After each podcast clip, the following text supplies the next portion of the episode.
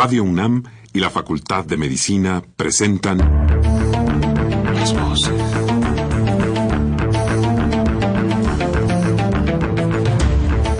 Voces. Las voces. Las voces. Voces. Las voces de la salud. Reflexión y análisis de las ciencias médicas. Acompáñenos.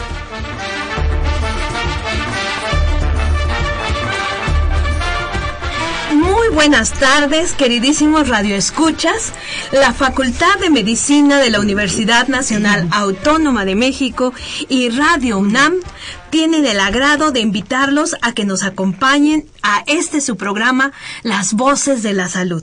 Mis queridos amigos, es un verdadero placer estar aquí con ustedes compartiendo este espacio radiofónico maravilloso que nos brinda Radio UNAM. Y bueno, el día de hoy yo soy la conductora, soy la doctora Guadalupe Ponciano Rodríguez y el día de hoy, mis queridos amigos, vamos a hablar de un tema muy interesante, de un tema en el cual todos hemos estado involucrados al alguna vez. Y pues es nada más y nada menos que lo que debemos saber sobre la salud bucodental. Y para esto, para este tema, se encuentra con nosotros la maestra Amalia Ballesteros Vizcarra. Amalia, bienvenida a este tu programa. Sí, muchísimas gracias, muy buenos días, encantada de estar aquí con ustedes. Bueno, pues al contrario, Amalia, de verdad que este, bueno, es un placer tenerte aquí con nosotros. Y bueno, mis queridos amigos, como siempre, ya saben que este es un programa que hacemos con mucho gusto para que ustedes nos escuchen, para que ustedes nos retroalimenten, nos llamen. Y bueno, para tal fin, traigan rápidamente un papel y una pluma porque les voy a dar los teléfonos a los cuales nos pueden hablar y además aprovechen que tenemos aquí en este espacio radiofónico a especialistas como la maestra Ballesteros y bueno, a ver amigos, ahí van los teléfonos. 55 36 89 89 con dos líneas. Y si usted nos escucha en el interior de la República, bueno, ya sabe, nos va a dar mucho gusto recibir su llamada al 01 800 505 26 88. Lo repito, 01 800 505 26 88, que es un teléfono LADA sin costo. Mis queridos amigos, entonces esperamos que participen con nosotros y como siempre nos vamos a un pequeño corte antes de empezar con nuestro tema de hoy.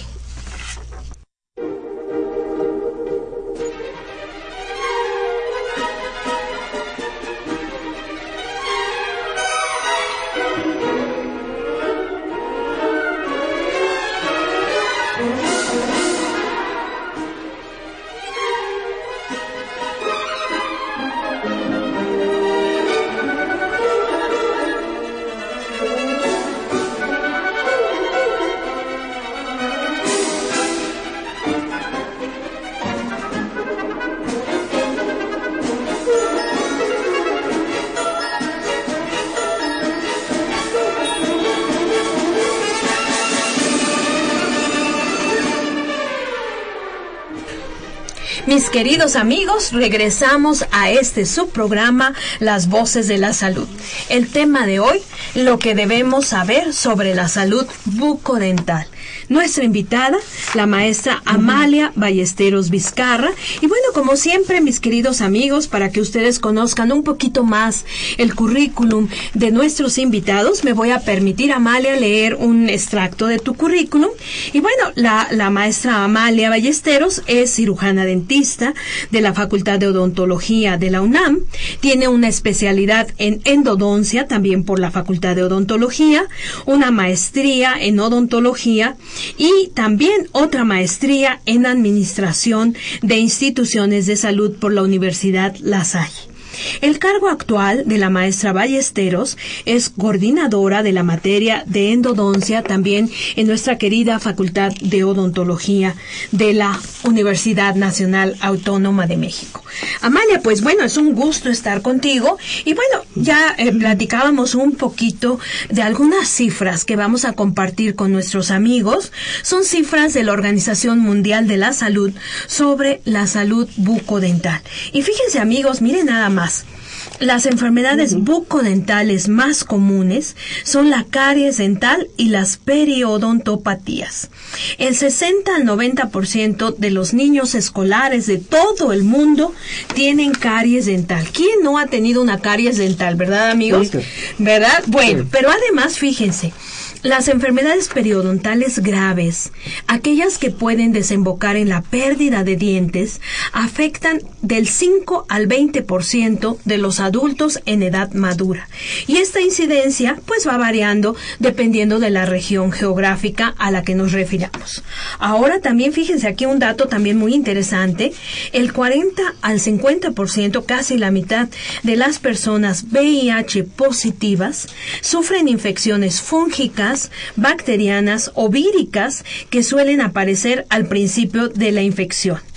Y por último, pues sabemos que la atención o de otros países de ingresos altos, en donde del 5 al 10% del gasto sanitario público guarda una relación importante con la salud bucodental. ¿Qué les parece, amigos? Así que bueno, mm. la salud bucodental es algo muy importante, Amalia. Y bueno, como empezamos nuestro programa con esto, pues ¿qué te parece si primero nos explicas exactamente a qué nos referimos cuando hablamos hablamos de salud bucodental.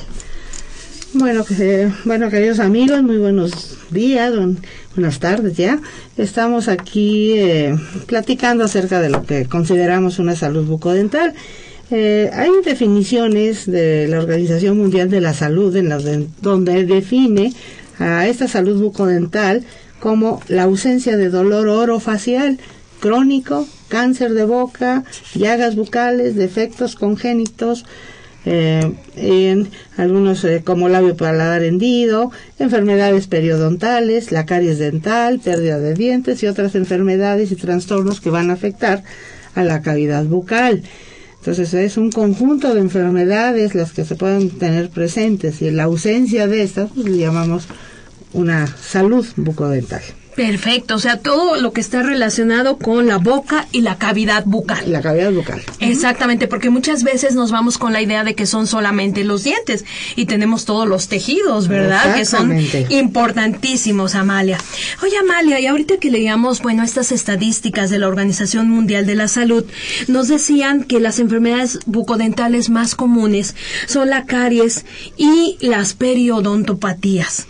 Eh, en México esto es, eh, es similar, es decir, las caries y ese tipo de enfermedades son las más frecuentes o cuáles son las más frecuentes enfermedades? Sí, sí, de hecho, de hecho sí, la caries es un factor eh, importantísimo para desencadenar todas estas enfermedades, eh, no solo del diente, sino ya de tejidos eh, vecinos como sería el tejido pulpar y este proyectar también esos procesos eh, infecciosos hacia otros tejidos como serían los tejidos periodontales.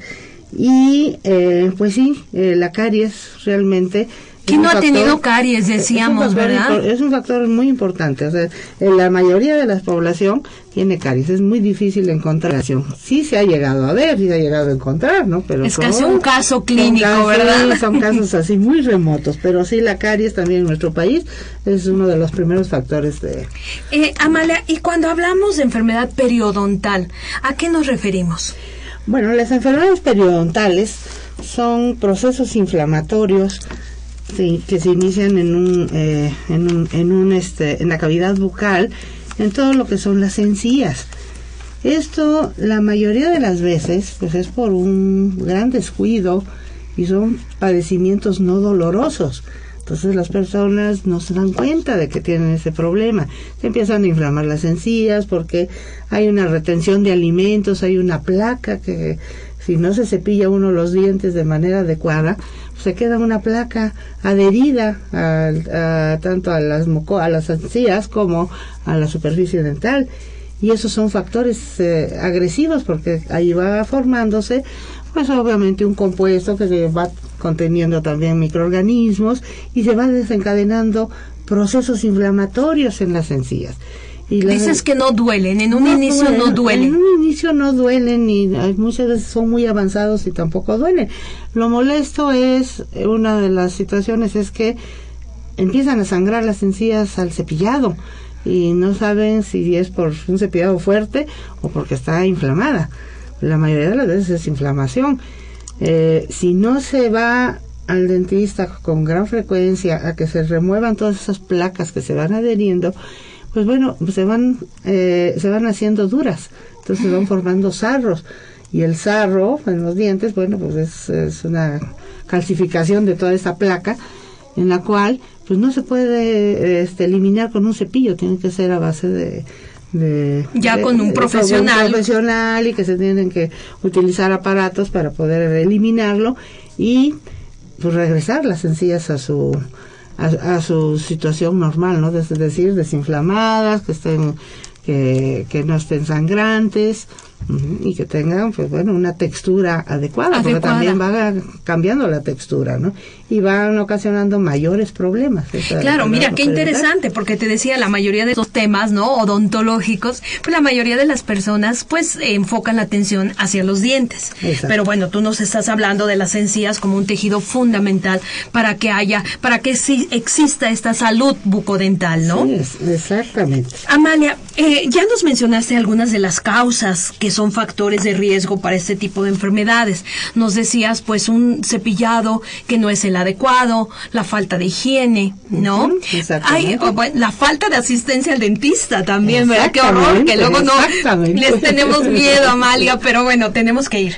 Y hay algunas otras causas importantes, además de estas que ya mencionamos. Sí, bueno, también hay, eh, cuando son los pacientes que tienen alguna enfermedad sistémica, una situación sistémica, las más comunes, por ejemplo, tenemos pues la diabetes, que es una enfermedad bastante, bastante común en, en nuestro medio. Eh, eh, los pacientes son susceptibles a una serie de procesos infecciosos, incluyendo los bucales. Entonces también sus encías son más sangrantes, son eh, tienen una situación de poderse inflamar con mayor facilidad y y obviamente eso va ocasionando un problema de movilidad dentaria. el problema de las encías es severo porque va destruyendo hueso también. Y los dientes empiezan a... Eh, a moverse. Empiezan y en determinado momento pueden perderse, a Claro que sí. Por una enfermedad este, periodontal severa, se llegan a perder. La encía se va retrayendo y se empiezan a exponer las raíces en gran mayoría de las ¿no? situaciones muy severas y, es, un factor que, este, que influye mucho una enfermedad sistémica como tipo diabetes, que es la más común, pues sí nos este, influye mucho en esa salud bucal. O sea, deseaban tener pues muchísimo más eh, frecuencia de visitas al dentista, ah, mayor cuidado. Claro, de la higiene, la higiene. Eh, Amalia, eh, a eso iba. ¿Con cuánta frecuencia recomiendas tú, por ejemplo, a nuestros amigos que nos están escuchando, que no tienen una enfermedad sistémica, que son personas sanas, acudir al dentista? ¿Y con cuánta frecuencia debería acudir una persona, por ejemplo, como tú mencionabas, una persona diabética, una persona hipertensa, que tiene algún tipo de enfermedad enfermedad crónica. Exacto. Eh, ¿Son diferentes las frecuencias o...? Mm, bueno, sí, bueno, de las frecuencias generalmente es de manera personalizada. Se recomienda así de manera general asistencia al dentista dos veces al año. Cada, seis, meses, ir a hacerse su revisión, su limpieza, y, que revisen su técnica de cepillado y vean si tiene alguna situación que inicia y la puedan combatir en ese momento. Eh, las personas, dependiendo del, de eh, sus problemas bucales y específicos, a veces hay personas que se recomienda que cada cuatro meses estén dándose su vuelta porque hay eh, personas que retienen a veces mucho mucho alimento, muchas mucha placa y eso se convierte en, en sarro y empieza a tener mayor problema. Entonces hay personas que sí requieren mayor frecuencia. Mayor frecuencia. Eso ya es más personalizado. Ya el dentista en particular les dirá la frecuencia con la pero se recomienda por lo menos dos veces al Pero lo importante es ir al dentista. Exactamente, es importantísimo. Esto es algo de veras, porque ya ves que muchas personas, bueno, me incluyo, luego a veces nos da miedo ir al dentista. Entonces, bueno, ya saben, amigos, a vencer ese miedo, porque si no, luego es peor. ¿Verdad? Eh, Amalia, hablábamos también de ahorita que, que mencionabas, bueno, la frecuencia, eh, por ejemplo, de la caries dental. Eh, en la UNAM hay algunos estudios. Tú que estás en la Facultad de Odontología de la UNAM, ¿tienes alguna, pues algún dato sobre nuestros estudiantes, por ejemplo? Sí, bueno, eh, sí, realmente, realmente el dato preciso no lo tenemos. Actualmente se está, se implementó en la Facultad de Odontología un sistema digitalizado de, de captación de datos y eso pues está ahorita en proceso para sacar una serie de de estadísticas y de mediciones acerca de, de nuestra población, ¿no? Las que tenemos pues, son son mundiales. Claro. Pero sí, porque además son jovencitos, ¿no? Son son jóvenes.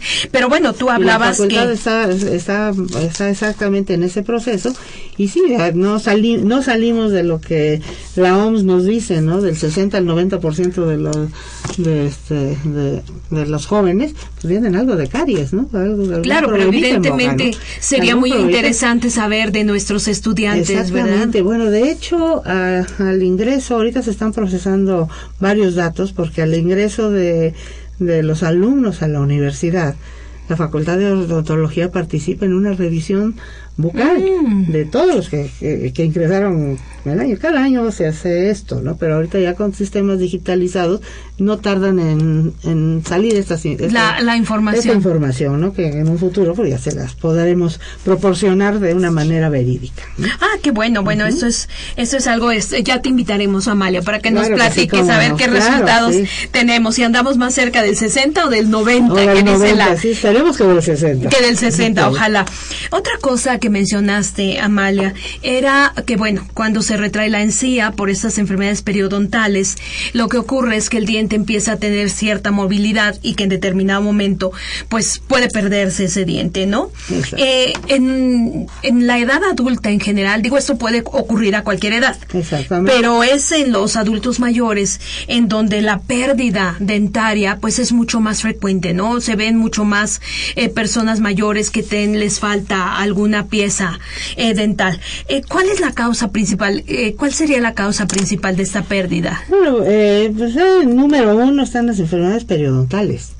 Nos están las enfermedades periodontales y volvemos a, la misma situación, que se pierde una, una frecuencia en el aseo bucal, empieza a haber inflamación de encías, empieza a haber destrucción de hueso y empiezan a, a moverse ¿no? los, los dientes y llegan a, a perderse por sí solos o ya simple y sencillamente asisten al dentista para poderlos retirar de una manera muy sencilla, ¿no?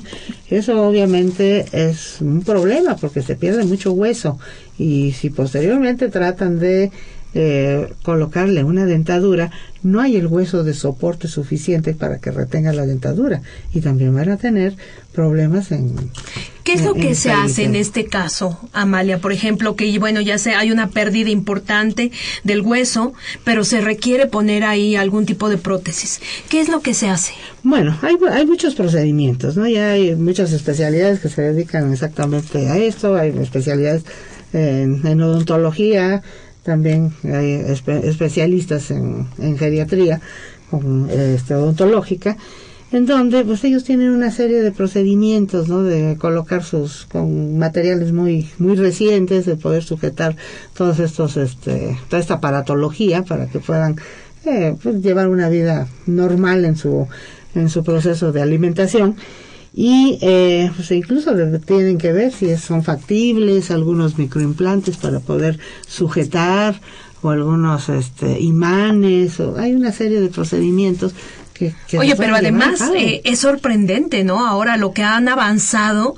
en todo este nuevo tipo de materiales y nuevo tipo de técnicas, ¿no? Es, es impresionante, ¿no? Es impresionante. Ya, ahora sí, cada cada año sale tecnología totalmente nueva, ¿no? Así que todos los colegas que no se actualizan, que no asisten a, cursos, a congresos, pues se van quedando porque la tecnología está avanzando muchísimo. Ese es un buen mensaje también para los odontólogos que nos están escuchando. Que sí, claro que sí, tienen que asistir a, los eventos. Actualizarse, ¿verdad? Sí, actualizarse, este, asistiendo. A como del lugar. Sí, exactamente. En la Facultad de Odontología hay muchos cursos para que puedan actualizarse. Ah, bueno, ahorita. No hay, si quieres. no hay, no hay, no hay pretexto, pero eso es para, precisamente para brindarles un mejor servicio a la, comunidad. Amalia, tú tienes, hablando de especialidades, tú tienes una especialidad en endodoncia. Exactamente.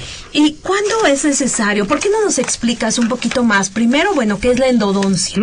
Y después, ¿cuándo es necesario que recurramos a, esta, a este procedimiento? Ok.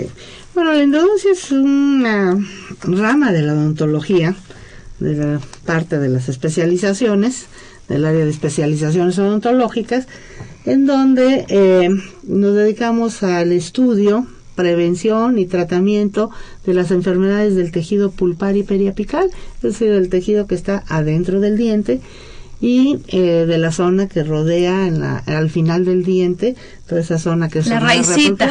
al final de la raíz del diente. Esta, esta disciplina, bueno, eh, es una disciplina salvadora de dientes, ¿no? todos los, todos los, eh, los, los que los radioescuchas, pues sabrán que siempre decimos, no, pues vamos a, a una endodoncia para que nos salven la muela, a una endodoncia para que nos salven el diente. Entonces, esta, este tratamiento se realiza precisamente para evitar la extracción de dientes. Pues la extracción de, dientes nos ocasiona pérdida de hueso automáticamente. Y eh, tratamos de evitar, tratamos de prevenir para eh, tratamientos futuros. Entonces, entre mayor tiempo podamos nosotros mantener un diente en boca, es muchísimo mejor no importa, aunque esté reconstruido y todo lo que, pero es muchísimo mejor que cualquier artefacto, por muy moderno que sea, ¿no? Por supuesto. Entonces, entonces, esta es como la, esta es que la antesala de la extracción esta disciplina. Entonces ah. estamos de salvadores. Ah, qué bueno. Entonces este, llegamos a la endodoncia por miles, por miles de factores.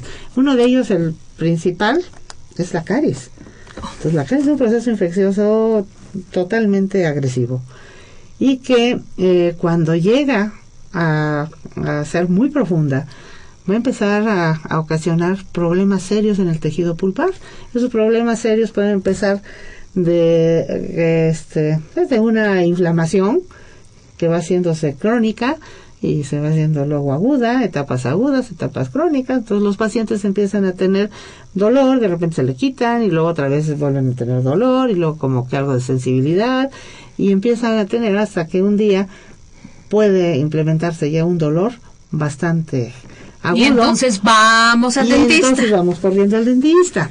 Ese es en el menor de los casos, porque muchas veces se deja avanzar todo ese, todo este, esta etapa y al final el tejido pulpar, cuando se enferma de una manera irreversible, ya no podemos curarlo y mantenerlo ahí, entonces pues, le pasa lo que con cualquier enfermedad irreversible, ese tejido se muere.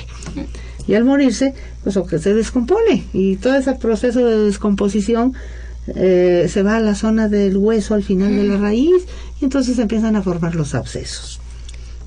Entonces empiezan a formar los abscesos y pues el paciente de un día a otro puede empezar con un dolor intenso y acabar en un aumento de volumen y con un absceso bastante comprometedor. Ah, ok. en ese momento ya sabemos que la pulpa está muerta. Sí, que la pulpa está muerta, si no completamente, una gran parte de ella. Entonces, eh, nosotros necesitamos, desde que empieza a haber sensibilidad, ir a una atención para evitar que se haga una endodoncia.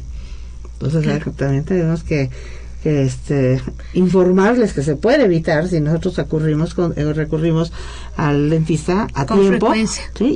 y, a tiempo no en el momento que empezamos a tener sensibilidad no aguantarse o eh, tomarse dolores dolores que se pueden que no necesitamos un analgésico para mantenernos sino que de repente molesta un poco y se pasa rapidísimo pues duele con el frío duele con este, con algún alimento con el dulce etcétera en ese momento ya es una alarma el tejido pulpar es una alarma.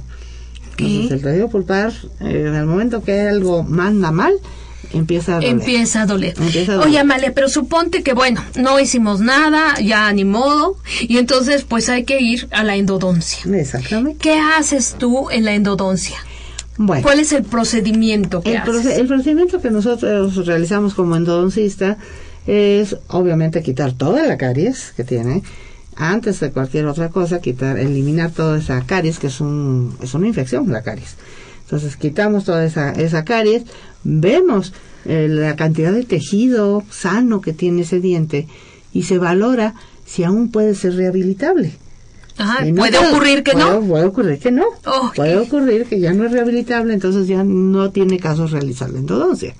Si el diente es rehabilitable todavía, entonces procedemos a ingresar al interior de ese diente, a la cavidad pulpar, que es donde se, donde se aloja el famoso nervio, que es el Ay, sí, tejido que- pulpar. sí, sí. Exactamente. el de los esquemas, mamá. Ya me acuerdo del esquema de una muelita que ahí va el nervio, ¿no? Por la raíz. Y claro, sus, sus, sus venitas, sus arteriolas. Sí, todo. así todo. Bueno, pues eh, eh, precisamente este tejido, este tejido, sea vivo o muerto, cuando ya está enfermo, hay que eliminarlo. Entonces nosotros tenemos que hacer una cavidad y introducir unos instrumentos adentro de esa, de esa raíz para limpiar, limpiar, desinfectar y posteriormente sellar esas raíces con un material que se llama gutapercha, que es una resina plástica natural y que eh, eh, nos permite un sellado. Entonces ya, ya tú creas una cavidad que vas a sellar Sí, totalmente. que tengo que sellar. O sea, la cavidad ya está hecha, nada más tenemos que limpiarla y darle a cierta conformación para posteriormente sellarla y que eh, pues ese diente pueda permanecer ahí, se pueda rehabilitar y pueda seguir funcionando. Si Ah, qué- no son esas condiciones, pues no tendría sentido hacerla. Ah, claro, ya desafortunadamente se tendría que hacer la extracción. Sí, claro. Y eso es, eso es bien importante porque hablábamos en un inicio de enfermedades sistémicas. Entonces, cuando eh, nuestros pacientes llegan y nos ocultan información Uy. a la hora de realizar sus historias eh, médicas, nos, nos, eh, nos, este, nos ocultan información, para nosotros es muy importante porque a veces tenemos nosotros que eh, cubrir, hacer una cobertura antibiótica, profiláctica, porque hay pacientes que podrían este, tener algún contratiempo ya sistémico importante, ¿no? Si no eh, procedemos de manera adecuada. Entonces también, pues a todo el público que nos escucha, sí es importantísimo que cuando vayan al dentista y les elaboren su historia médica, por favor díganles todo lo que están tomando, no importa, aunque ustedes crean que no tiene relación con el diente, sí la tiene. Entonces, tienen que hacerle su, su historia médica y tienen ustedes que dar los datos verídicos para que el profesional pueda tomar cartas en el Cartas en el asunto y proceder de una manera adecuada. Hay muchos casos en que tenemos nosotros que consultar con el médico tratante. No tenemos que Sí, hablar claro, el médico lo que tú mencionabas, ¿no? Cuando hay enfermedades sistémicas. Sistémicas, sí, a veces hay enfermedades sistémicas que están tomando, no sé, anticoagulantes y, y, y no lo dicen. ¡Ah! Imagínate, Sí, entonces, y bueno, hacemos algún procedimiento, alguna cosa, y pues sería algo, algo terrible. muy grave, ¿no? Muy que grave, puede ser algo grave. grave. Y en endodoncia, como son procesos infecciosos a veces muy severos, eh, y cuando hay eh, una baja de defensa por, por la propia eh, enfermedad sistémica, nosotros tenemos que eh, prevernos y consultar con el médico y mandar coberturas y mandar una serie de situaciones para que los pacientes no se compliquen, porque pueden llegar hasta hospitalizarse y más y más y más, ¿no? Ya escucharon, amigos, Entonces, algo que es podría ser tan sencillo, Algo ¿no? que puede ser tan sencillo y que se puede evitar con que se diga si padece alguna enfermedad. No tengan temor de decir el que pa- padecen alguna enfermedad, no porque luego surge que no los quieren atender. Pero bueno, si no los quieren atender, hay muchos más dentistas que están capacitados para Claro. Por ejemplo, Amalia, ahorita que estás diciendo de esto, de la reducción de defensas, la baja de defensas por enfermedades sistémicas, bueno, pues inmediatamente vino a mi cabeza las personas, por ejemplo, VIH positivas. Sí, claro. ¿no? En donde, bueno, desafortunadamente, como parte natural de la enfermedad, hay menos defensas, ¿no? Y en estas, bueno, pues evidentemente me imagino que el número de infecciones se incrementa, ¿no? Y los cuidados. Totalmente.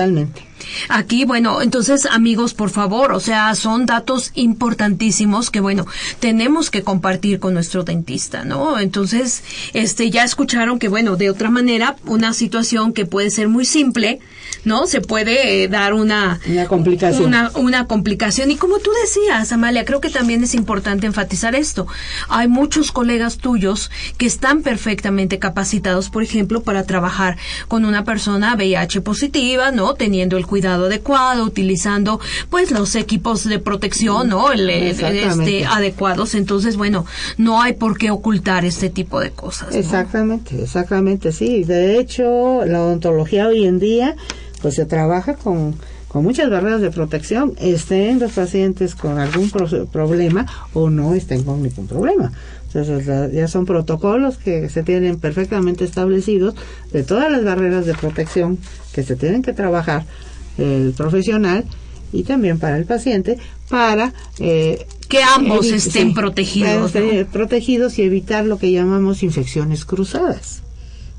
También esa es otro, es otra problemática. Entonces son procesos de, de, limpieza, esterilización del instrumental, del equipo, las barreras de protección que tenemos que colocarle a nuestros equipos, a los, a los pacientes, el mismo profesional y todo ello pues va en favor de toda la atención de los pacientes, ¿no? Claro. Y, de la salud de todos, del dentista y de los pacientes. Eso es muy importante, porque muchas veces, bueno, pues nada más se piensa de un lado, ¿no? O del dentista o del, o del paciente, pero aquí, bueno, es a ambos, ¿no? Es un ganar, ganar para las dos, para los dos personas. Sí, claro. Perfecto, Amalia. Bueno, pues si nos permites, vamos a, irnos a un pequeño corte, mis, mis pequeños, ¿eh? Mis queridos amigos. El corte es pequeño, pero ustedes son grandes amigos. Bueno, nos vamos a un corte y regresamos con ustedes en este programa Las Voces de la Salud. El tema de hoy, lo que debemos saber sobre la salud bucodental, la invitada, la maestra Amalia Ballesteros Vizcarra. Regresamos.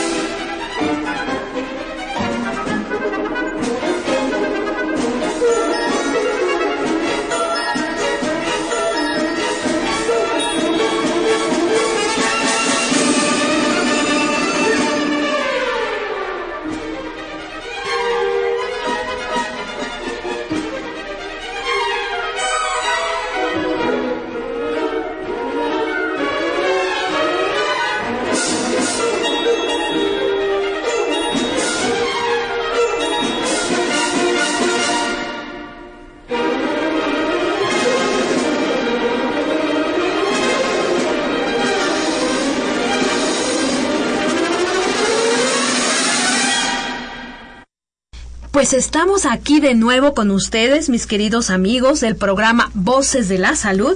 Y bueno, regresamos con el tema del día de hoy, lo que debemos saber sobre la salud bucodental. Y fíjate, Amalia, que ya, bueno, nuestros radioescuchas ya nos empezaron a llamar, a marcar, para darnos algunos comentarios y algunas preguntas. Y bueno, si tú me permites, los vamos a leer. Mira, claro que sí. Laura Hernández, muchos saludos Laura y gracias por hablar, nos dice que si la caries tiene un componente genético, porque ella tiene dos hijos, uno de 15 y otro de 10, y no tienen caries. Entonces, bueno, eso está así como, dile que, te los traiga porque es, muy raro. Para tomarle foto. Para ¿eh? tomarles foto. A ver, ¿qué te contestamos, mi querida Laura? Mira, Laura, no, eh, no hay un componente genético para la, la caries. De hecho, a cualquier enfermedad no hay componente genético, hay una predisposición genética. Pero en el caso de la caries, no, es, una, es un problema local. Es un problema infeccioso local.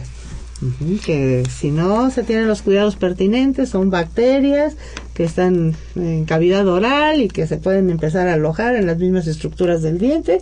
Y si no se tiene una limpieza adecuada, una protección adecuada, adecuada del esmalte, en este caso, pues las aplicaciones de flúor en la etapa infantil, para que tengan esa, esa protección, esa protección y se cree una barrera más difícil para que eh, estos microorganismos puedan.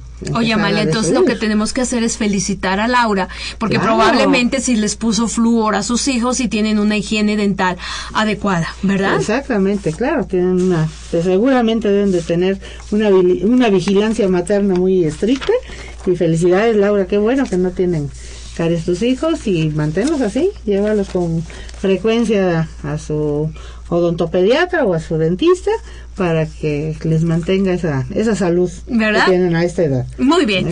Bueno, pues también otra radio escucha, Carla Martínez. Carla, qué bueno que nos hablas.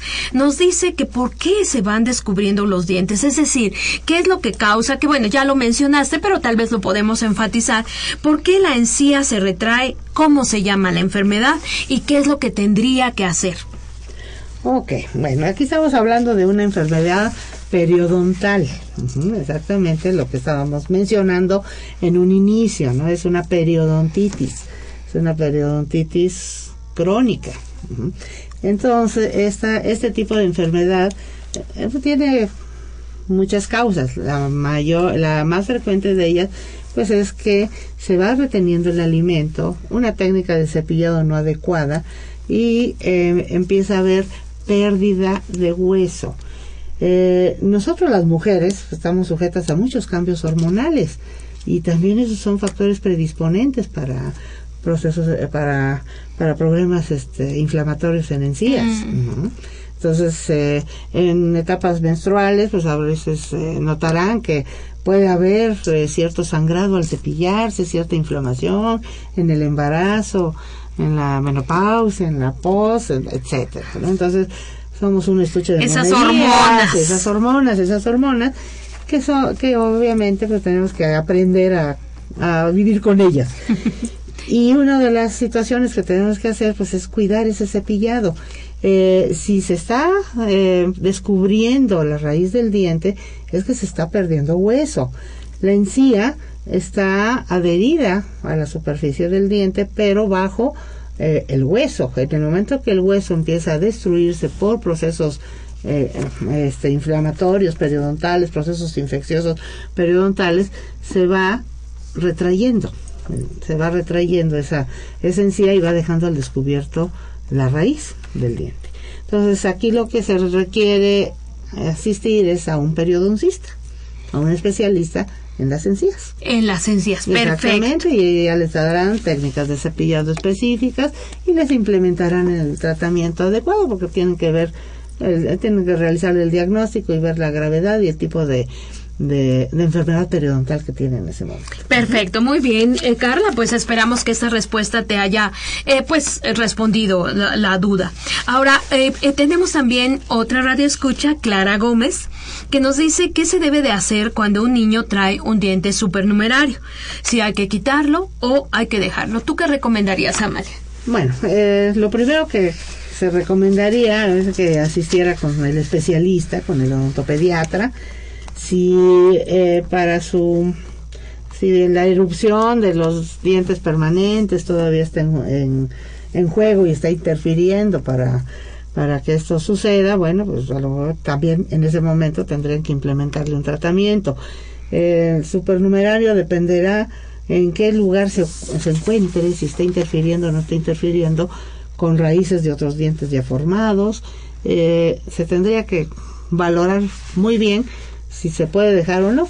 Generalmente no se recomienda dejarlo, o sea, no sirven absolutamente De nada. nada sí, pero sí pueden ocasionar Estorban. más, más, más problemática. Entonces, a reserva de lo que su odontopediatra le recomiende, o el cirujano, que sería en el caso que, que trabaje la cirugía en niños, eh, obviamente por recomendación y, y este y trabajo en conjunto interdisciplinario de odontopediatras y cirujanos el- la eliminación de ese, de ese diente generalmente se recomienda que se elimine ¿no? Perfecto. Muy bien. Bueno, pues Amalia, entonces continuamos con el tema de hoy. Y mira, yo me quedó una duda interesante. A ver. Este, ¿cuánto tiempo puede durar un diente? Tú ya le hiciste la endodoncia al diente y todo quedó muy bien, pero ¿cuánto tiempo te puede durar entonces ese diente?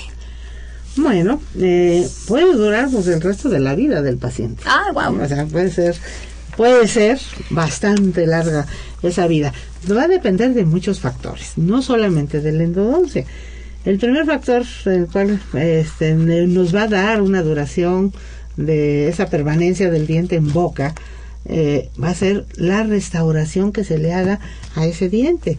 Nosotros terminamos de hacer el tratamiento interno, pero afuera se tiene que reconstruir muy bien, ¿no? Se tiene que poner una, una muy buena corona, una muy buena cobertura a ese, a ese diente donde se hizo la endodoncia. Si no le hacen de una, una manera adecuada, ese diente se puede fracturar. Entonces se tiene que extraer. Si no se sella perfectamente bien esa corona, eh, eh, puede haber una filtración, una microfiltración de saliva, microorganismos y ah. demás al interior de esa endodoncia. Entonces también se viene abajo el tratamiento. Eh, aunque la endodoncia esté muy bien hecha, eh, esos factores pueden hacer que la endodoncia fracase y fracasa todo, ¿no? No solo la endodoncia, porque la endodoncia se recontamina y entonces no, puede, no, no daría un resultado adecuado. De hecho, cuando nosotros terminamos una endodoncia, le decimos al paciente, tiene usted un mes para que le reconstruyan ese diente. Ah, de lo contrario, empezará a tener microfiltración y empezará pues, a alojarse bacterias también ahí adentro de, del diente, de la curación y de todo lo que se quedó, que es provisional esas curaciones, y pueden contaminar lo que ya se descontaminó. Entonces, todo es un conjunto, es un trabajo en conjunto, ¿no? Tenemos que hacer el trabajo los de endodoncia y los rehabilitadores tienen que rehabilitar, que rehabilitar el diente. Otro factor importante que también puede hacer que el diente se pierda es por un problema periodontal. Aunque tenga endodoncia, se puede, Perder, se puede perder el diente, claro. Se puede perder el diente si no se cuida el problema periodontal. O sea, esto es, eh, tenemos que darles la idea a todos nuestros radioescuchas que es todo integral claro, no, es nada más arreglar una cosa y que dejar otra. Hacer un parche y hacer otro, estamos haciendo las mitades, las mitades de tratamientos, ¿no? Claro. No la mitad de tratamiento y estamos solucionando lo, lo, lo más este, lo más urgente. Pero si no se soluciona todo, eh, empieza a haber problemas. Es como una maquinaria, es como un un motor de un auto, ¿no? Sí, claro. Si alguna piececita falla por ahí, empieza a fallar Empieza todo. a fallar todo el motor, ¿verdad? Exactamente. Muy bien. Eh, bueno, eh, Amalia, yo creo que ahora es un buen momento para empezar a compartir con nuestros amigos radioescuchas, pues, bueno, ¿y qué hacemos? ¿Cómo prevenimos? Para que no, ¿verdad? Para que no tengamos que llegar a, por ejemplo, una endodoncia o lo que es peor, ¿no? Una pérdida dentaria. Eh, habías hablado del flúor. Ajá. Eh, incluso le dijimos a Laura, ¿verdad? Que probablemente ya le puso flúor a sus niños. a sus niños. Pero ¿qué, importante es el flúor en todo este contexto de la salud eh, bucodental? Sí, bueno, sí tiene, sí tiene una gran relevancia. Claro, ahora sí, como decimos, no todo no todo, no todo con medida, nada con exceso. el exceso de flúor también trae complicaciones. Entonces aquí en el país tenemos algunas zonas donde el agua... San Luis Potosí, ¿verdad? Por ejemplo. Aguascalientes. Aguascalientes. que tiene mucho, mucho problema de, de fluorosis, en, los, dientes y que son manchas y que se pueden este, alterar la estructura del diente también, no oh. solamente es la mancha. Entonces o sea, hay grados, hay diferentes grados de, de fluorosis, entonces tampoco es... Eh, exceso, de flúor. Exceso de flúor porque sale contraproducente. Eh, en, realidad, pues el, el flúor pues siempre nos va a prevenir el, que se pueda llevar a cabo la destrucción de, del tejido duro por efecto de los ácidos productos de las bacterias, ¿no? que se encuentran en boca y que se alojan en las estructuras dentarias. Entonces el flúor hace un poco, hace más resistente esa, esa pared, ¿no? O hace sí protege. Una, sí, es una especie de barrera, ¿no? Contra, contra, contra esos microorganismos, este ácido. Entonces se, adquiere una una mayor dureza en eso, en esos tejidos, pero tiene que ser con medida. Entonces eh, las aplicaciones del flúor pues tienen que ser hechas por realizadas por, por, un profesional. ¿no? Tienen que asistir los niños en sus periodos este, de crecimiento, de primeras, segundas denticiones, y sus aplicaciones de flúor con la frecuencia que el, eh, que el especialista les recomiende. Les recomiende, ok. que les recomiende, dependiendo de cada caso en particular, pero sí es importante que que hagan sus aplicaciones de flúor para poder eh, fortalecer, eh, ¿no? y crear esa barrera, ¿no? Y tener menor incidencia de caries. Perfecto. Amalia, otra cosa que es interesante, por ahí nos preguntan si es adecuado utilizar bicarbonato de sodio en lugar de una, No. como que era algo de las abuelitas, Ajá. ¿no? Así que decían, no, bueno, el bicarbonato. Sí. Pero ¿qué tan adecuado es desde Bueno. tu punto de vista? Bueno, eh, normalmente el, el bicarbonato de sodio, en lugar de una, de una pasta de dientes, se puede aplicar de manera excepcional, no de diario. Porque obviamente tenemos un polvo que tiene un, un grano grueso y a la hora de estar de estar este colocándolo y cepillándolo y demás raya también el esmalte no solamente lo no solamente lo blanquea sino lo raya entonces si el objetivo es blanquear los dientes bueno pues debe de tener cuidado en, Cuidado. en, en usar ese Fíjate, de- en ese Amalia, te de- voy a detener aquí porque nos acaban de llegar más preguntas. Oigan, hoy estuvieron muy preguntones, eso me encanta. Bueno. Y bueno, tenemos nuestra querida señora Hilda de San Román, que siempre, no sabes, es de nuestras radioescuchas más fieles. Y mira, eh, mira, ella hace una pregunta que, bueno, podíamos ligar con esto. Ella dice que si usted sabe ah, la posibilidad de sacar una pasta dental aplicando los principios de la herbolaria. Tú ahorita hablabas del bicarbonato, que bueno, pues, ocasionalmente, pero raya el esmalte. Y bueno, ella nos dice también que se sabe de algunos pueblos indígenas que utilizan la- la- las plantas para precisamente darse algún tipo de limpieza dentaria. ¿Qué opinas tú? ¿Qué, qué sabes de esto, Amalia? Bueno, sí. eh, sí hay, hay mucho en la historia de, de la odontología, pues hay muchísimo, ¿no? Acerca de, de lo que han utilizado en muchos pueblos, ¿no? Por ejemplo, hay en, no sé, en, este, en la zona de Arabia hay un, hay un árbol que se llama siwak, y que utilizan ahí eh, la corteza y demás para que para limpiarse los dientes no para para que los luzcan blancos no entonces muchos de los pueblos tienen esa filosofía no el tener unos dientes blancos pues es eh, es sensación de, de, de bienestar de hermosura etcétera etcétera ¿no? Eh, claro. Entonces, eh, eso pues lo hacen allá, ¿no? También en, en otros en otros países. Aquí en el nuestro, bueno, utilizan mucho el carbón de la tortilla. Es Ah. lo más frecuente, ¿no?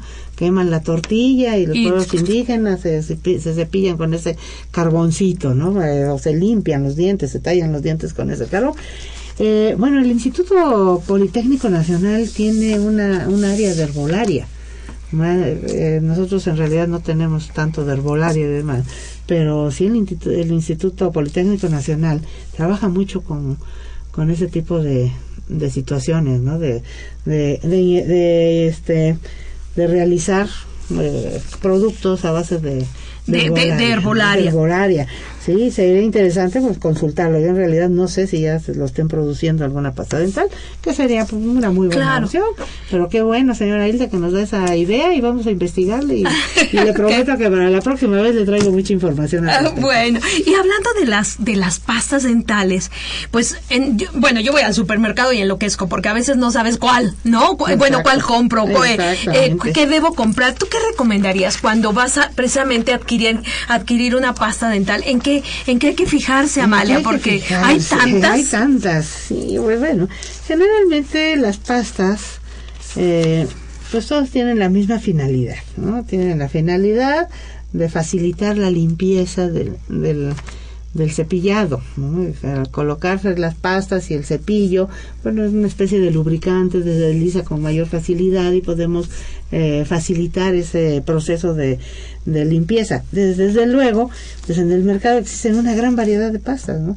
Que nos dan un sabor a X, nos dan otro sabor, ¿eh? entonces nos sirven para... Tienen brillitos, no tienen brillitos. tienen brillitos, no tienen brillitos, tienen sabores, no tienen sabores y demás. Algunos tienen elementos, ¿no? Que les han agregado con, con flúor, otros mayor cantidad de flúor, otros menor cantidad de flúor. Algunos, este, con, no sé, con agentes antimicrobianos, eh, pastas, este, blanqueadoras. ¿Qué recomendarías No, sí, tú? Una pasta normal. O sea, Yo la creo pasta- que- La pasta normal. Aquí lo que más, eh, lo que más nos ayuda es el cepillo. El cepillado es lo que te iba a decir. El Yo creo que eso es lo cepillado, importante. Eso es lo importante. Las pastas es un complemento y ya el dentista en particular ya sabe que, mire, le vamos a mandar una con, con un antimicrobiano, ¿no? Por ejemplo, hay...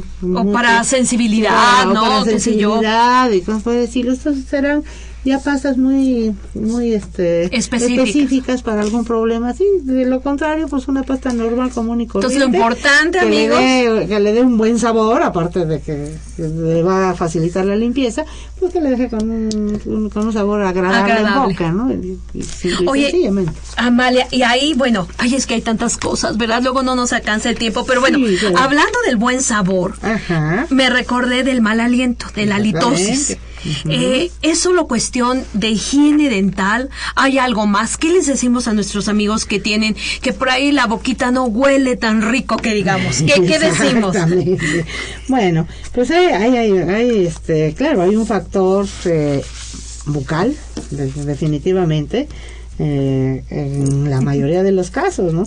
Entonces, a veces las caries profundas, bueno, ah. también son procesos infecciosos, eh, el que no tengan una buena higiene o que no los espacios, que no utilicen los aditamentos para la limpieza, ¿no? a veces, hilo dental, por ejemplo. dental, por ejemplo, ¿no? Entonces se cepillan, pero se queda el, alimento empacado entre, los dientes y bueno, pues sufre un proceso de descomposición y pues y huele. Y huele, ¿no? Y huele. Eh, bueno, también hay, por ejemplo, resequedad, ¿no? La resequedad en boca también ocasiona cierto tipo de de, de olor. De, olor.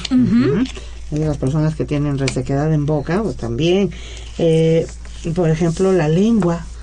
La lengua también puede tener, eh, por su misma anatomía, su misma forma, puede tener zonas en que se retienen más los alimentos, ¿no? Entonces... Cepillarnos la lengua, ¿verdad? También una limpiecita.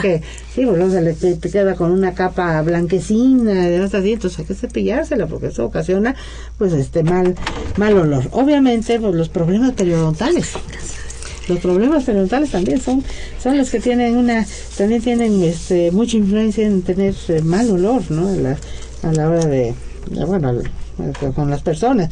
Existen otras causas extra vocales no solamente son vocales no puede ser por ejemplo este alguna faringitis aguda viral o bacteriana pues también todo algo relacionado con otorrinos no el tacto gastrointestinal también es importante el hígado riñón, trastornos metabólicos. moraleja, o sea, hay que cuidarnos, ¿verdad? todo, porque estamos todos conectados.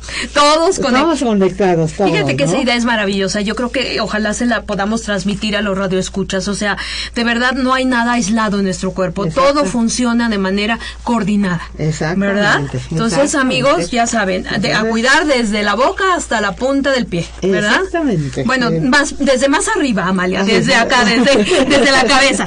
¿verdad? la cabeza, claro. Amalia, ¿qué crees? Tenemos muchas preguntas. ¿Quieres que contestemos? bueno, rapidísimo. Hilda, otra vez Hilda de San Román. ¿Qué últimos adelantos ha habido en esta disciplina, la odontología, aplicando las, las nuevas tecnologías, por ejemplo, en las placas?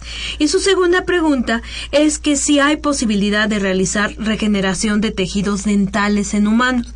Ella dice que por algún lado leyó un artículo en donde esto se había hecho en vacas, por ejemplo. Y, si usted cree, eh, si tú crees, Amalia, que hay esperanzas de que esto se dé también en humanos. Sí, claro, bueno, son muy interesantes, señora Isla, todas sus preguntas.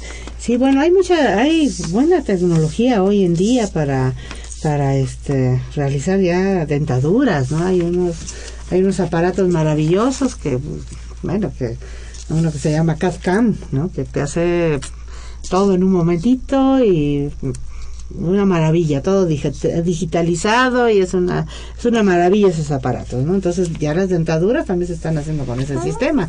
Antes empezaron por puras coronitas y así, pero ahora ya ya hay ya ya, ya hay más avance en relación a las a, a las dentaduras, entonces ya ya tendría que, que buscar quién está manejando toda esa tecnología, ¿no? Claro. La, tecnología CAP. Claro. Bueno, mira, ahora, la señora Marisela Domínguez Alfaro nos dice que tiene una nieta, pues de cuatro años, cinco meses, que se le cayeron los dientes inferiores y le están saliendo ya los dientes permanentes. La odontopediatra le dice que le va a poner un aparato para estimular el crecimiento de la mandíbula. Y bueno, ella tiene la duda y te pregunta, Amalia, si podrás comentarle algo sobre esto. ¿Qué piensas al respecto? Bueno, eh, tendría yo que saber el caso, saber ¿verdad? el caso en particular, pero bueno, si su odontopediatra le ha- ya le detectó que no tiene un desarrollo adecuado de su mandíbula, pues bueno, sí sería un procedimiento adecuado, ¿no? El poder eh, colocarle aparatos eh, preventivos, ¿no? Para que Claro. su desarrollo se vaya guiando en relación al a, a esto. ¿no? Bueno, Eduardo Acosta nos dice, bueno, creo que ya le contestamos, Eduardo, él se cepilla con jabón de barra. Y no ha tenido problemas. Dice que si es eso correcto, bueno, pues lo que tú decías, ¿no? Con que se cepille bien, pues no hay ningún problema. Y por último, el señor Alfredo Martínez, bueno, nos hace una pregunta que, bueno, es interesante. eh, también abarca la, la cavidad bucal. Dice que si es bueno el sexo oral. Que si una mujer tuvo cáncer de tiroides y se la retiraron, puede tener sexo oral. bueno, y que cómo evitar la caries. Porque él dice que aunque comas alimentos muy sanos como la sandía y la tuna, no sé por qué nos habla específicamente de esto, que si esto podría producir este una caries dental. Bueno, las caries dentales, las caries, dentales eh, son bacterias. Son bacterias y eh, que producen ácidos. Si se comen eh, alimentos dul- dulces que contengan glucosa, pues puede haber ese proceso de la propia glucosa de convertirse en un ácido y empezar a ocasionar una erosión en el tejido. ¿no? Entonces, eh, no importa si se comen dulces, no se comen dulces, etcétera, Si etcétera. sea fruta o lo que sea. Hay que cepillarse después de que se coma. Eso es Eso, un hecho. ese- eso es un hecho. ¿no? Es un hecho. Eso es un hecho, ¿no? Entonces, eh, sí se les recomendaría prácticamente el cepillado. ¿no? Y pues de la otra pregunta, pues no creo que tenga nada que ver. No tiene nada que ver, no hay ningún problema. No hay ningún problema. Ya, ok, perfecto. Amalia, pues, Ama- Amalia, ¿existe alguna campaña? Ya nos estamos este, terminando nuestro tiempo, pero tú sabes de alguna campaña que promueva la salud bucodental en México. Y bueno, pues una última reflexión para nuestros radioescuchas también, Sí, Amalia. claro. Bueno, eh, pues las campañas, bueno, hay casas, hay una casa comercial famosa de pasta de dientes, no sé si se puede decir. No, mejor no. Mejor no. Es una pasta, es una, muy famosa. casa- una, una pasta muy famosa, en donde hacen un evento precisamente en el mes de mayo de salud bucal. Ujú. Entonces tiene muchos campamentos por todos lados, por todo el país, república y demás y todo, en donde eh, piden la aportación de los eh, cirujanos dentistas para hacer esta labor precisamente de salud bucal. Ah, la bueno. Secretaría de Salud puede, debe de tener algunos programas eh, por ahí estructurados. La Facultad de Odontología tiene buenos programas en salud bucal para, este, no sé, para niños, eh, en escuelas y en, algún- en algunos centros, para comunidades, en el servicio social tenemos muy buenas, muy buenas, este, Campañas. campañas, campañas Ok, en o sea que hay comunidades que- donde no llega ningún Nada. dentista, ningún dentista más que la UNAM. Y ahí llegan ustedes. Así que amigos, pues hay que poner atención a esto. Exacto. Y bueno, Amalia, pues nuestra reflexión final, ¿con qué nos dejas? Bueno, les dejo. ¿Qué tarea nos dejas? Les A ver. dejo, les dejo una tarea muy importante, que eh, siempre nos quejamos del, siempre nos quejamos de que el dentista es muy caro. ¿sí? Pero en realidad no es muy caro el dentista. Lo caro es el descuido de la gente. Sí, es cierto. ¿sí? Entonces, si la gente, si las personas tienen cuidado con, con, con lo básico, el dentista ya no es caro. Ujú. Ay, mira, qué buena- qué Entonces, buena es una- reflexión. es una reflexión que es muy Y a muchos nos, nos cayó. Es Entonces, real, qué bueno. real, ¿no? El descuido Claro. es lo que cuesta, ¿no? No el dentista. Así que mis queridos amigos, a cuidarnos y bueno, a- recordemos este concepto también que vimos el día de hoy, de que todo está unido en nuestro organismo. No hay nada que funcione de manera individual. Todo está unido y todo hay que cuidarlo, ¿verdad? Exactamente, vamos a cuidar organismo y vamos a cuidar Todo. boca y dientes. Y, to- de- y Todo. todo, lo demás. Todo. Bueno, mis queridos amigos, pues se nos acabó el tiempo. Muchísimas gracias, Amalia, por No, acompañarnos. Gracias. No, gracias a ustedes por la invitación, encantada de haber estado con ustedes. Gracias. Y bueno, mis queridos amigos, también muchísimas gracias por todas sus preguntas. De verdad que hoy sí participaron en nuestro programa, lo cual a todos y a todas las que lo, hacemos, pues nos da de verdad pues mucha alegría. Y bueno, mis amigos, pues ya se nos terminó el tiempo. Ustedes saben que esta es una coproducción de la Facultad de Medicina y Radio UNAM. A nombre del doctor Enrique Graue, director de la Facultad de Medicina, y de quienes hacemos posible este programa, en la producción y realización, la licenciada Leonora González Cueto Bencomo. Leo, muchísimas gracias. La licenciada Erika Alamilla Santos, también mil gracias, Erika, por tu apoyo y conducción. Y bueno, en los controles, como siempre, nuestra querida Socorro Montes. Soco, muchísimas gracias. En la conducción del día de hoy, la doctora Guadalupe Ponciano Rodríguez, que estuvo feliz de compartir este espacio radiofónico con ustedes y que les agradece su atención, pero también les recuerda que tenemos una cita a la que no pueden faltar el próximo jueves aquí en Radio UNAM a las 12 del día en su programa Las Voces de la Salud. Que tengan un excelente día y también un excelente fin de semana. Nos escuchamos el otro jueves. Radio UNAM y la Facultad de Medicina presentaron Las voces. Voces.